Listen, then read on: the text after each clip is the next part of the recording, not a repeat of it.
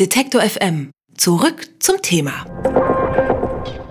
Vor jedem Handy-Neukauf oder Vertragswechsel stellt sich ja die Frage, welches Mobilfunknetz ist eigentlich am besten für mich? Zur Auswahl stehen in Deutschland die vier Mobilfunknetze Telekom, Vodafone, O2 und E+. Diese hat die Stiftung Warentest jetzt mal unter die Lupe genommen. Fazit, die beiden größten Anbieter, die Telekom und Vodafone, schneiden beim Telefonieren und im Bereich des mobilen Internets offenbar am besten ab. O2 belegt den dritten Platz, gefolgt dann von Schlusslicht E+. Die Netzabdeckung war bei allen Anbietern gut eigentlich. Die Ladegeschwindigkeit von Webseiten variiert allerdings stark. Aber welches Netz eignet sich jetzt zum Beispiel für Vieltelefonierer und welches zum Herunterladen großer Dateien? Und wie wirkt sich das Ganze auf den Preis aus? Das und mehr fragen wir jetzt Jürgen Nadler von der Stiftung Warentest.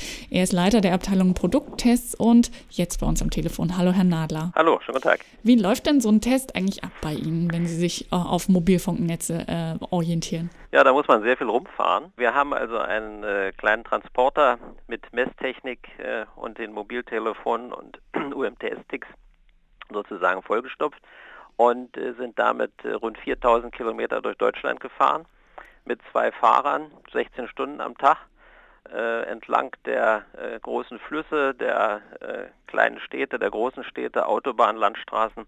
Alles haben wir sozusagen erfasst und während das Fahrzeug fuhr, wurden vom Messtechniker Telefonate geführt oder beziehungsweise automatisch über ein Computersystem Telefonate geführt, ununterbrochen, alle 100 Sekunden eins Minute lang und äh, außerdem über die UMTS-Sticks Datenverbindungen Richtung Internet aufgebaut und auch da die Zeiten bestimmt, die Ladezeiten für große Dateien und äh, die Ansprechbarkeit, Verfügbarkeit. Das klingt nach einem Riesenaufwand, aber äh, offenbar kennen Sie jetzt dann wirklich auch jedes letzte Funkloch in ah, Deutschland. Wir kennen einige Funklöcher, aber Deutschland ist riesengroß und insofern auch mit dieser, äh, denke ich schon recht großen Strecke, die wir da abgefahren sind, wirklich alles haben wir nicht äh, aufdecken können. Aber es hat eben schon doch äh, gezeigt, dass äh, die Mobilfunkversorgung, also im Telefonbereich in Deutschland eigentlich recht gut ist. Da sind auch zwischen den Anbietern keine so großen Unterschiede. Selbst wenn jetzt also Telekom und äh, Vodafone ein bisschen weit vorn liegen, Telefonierbereich, sage ich mal, sind die Unterschiede eher gering. Ähm, anders sah das aus äh, bei Internetzugängen, mobilen Internetzugängen. Da äh, sind doch also die beiden Telekom und äh, Vodafone äh, ja, weiter vorn, O2 dann ein bisschen dahinter und E Plus da tatsächlich recht langsam. Also Sie haben es gerade gesagt, E Plus ist ähm, äh, bei Ihren ähm, Tests auf dem letzten Platz äh, gelandet. Muss man da vielleicht sagen, dass es einen Zusammenhang gibt zwischen einem günstigeren Preis und der Qualität des Netzes oder ist das nicht so? Äh, zumindest jedenfalls, was jetzt hier die Internetzugänge anbelangt, äh, kann man das eigentlich schon so sagen. Äh, die Telekom ist relativ teuer, die will für einen ungefähr vergleichbaren Zugang 40 Euro bis zu 40 Euro haben. Bei Vodafone ist ein bisschen günstiger, da liegen sie dann so bei 30.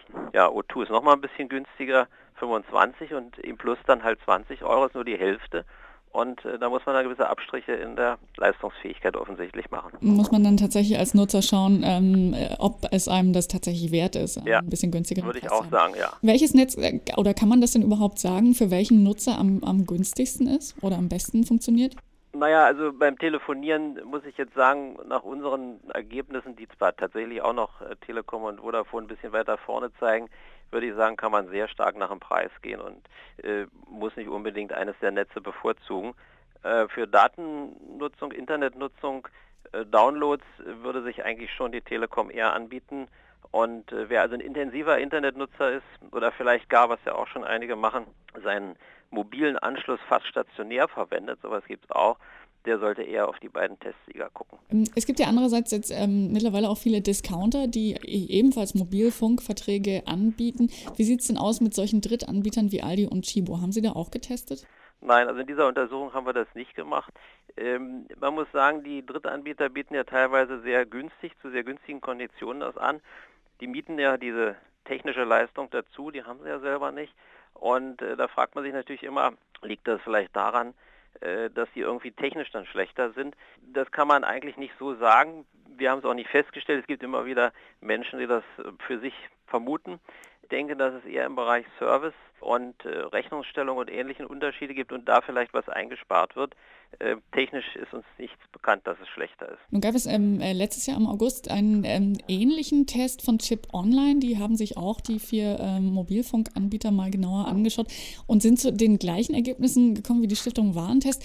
Jetzt frage ich mich, das ist ein Jahr Unterschied. Passiert denn da gar nichts? Also ist das den Anbietern egal oder ist es gar nicht möglich, dass sich zum Beispiel Schlusslichter bei solchen Tests ähm, aus eigener Anstrengung überhaupt verbessern können? Doch, im Prinzip kann das auch jemand, der weiter hinten liegt, äh, tun. Die Infrastruktur der Mobilfunknetze ist allerdings sehr, ja, ich sag mal, kostenaufwendig zu verbessern.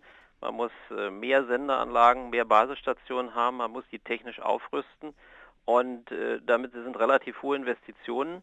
Und äh, muss ich sagen, im Mobilfunk, Telefonbereich sind sie ja alle relativ auf hohem Niveau.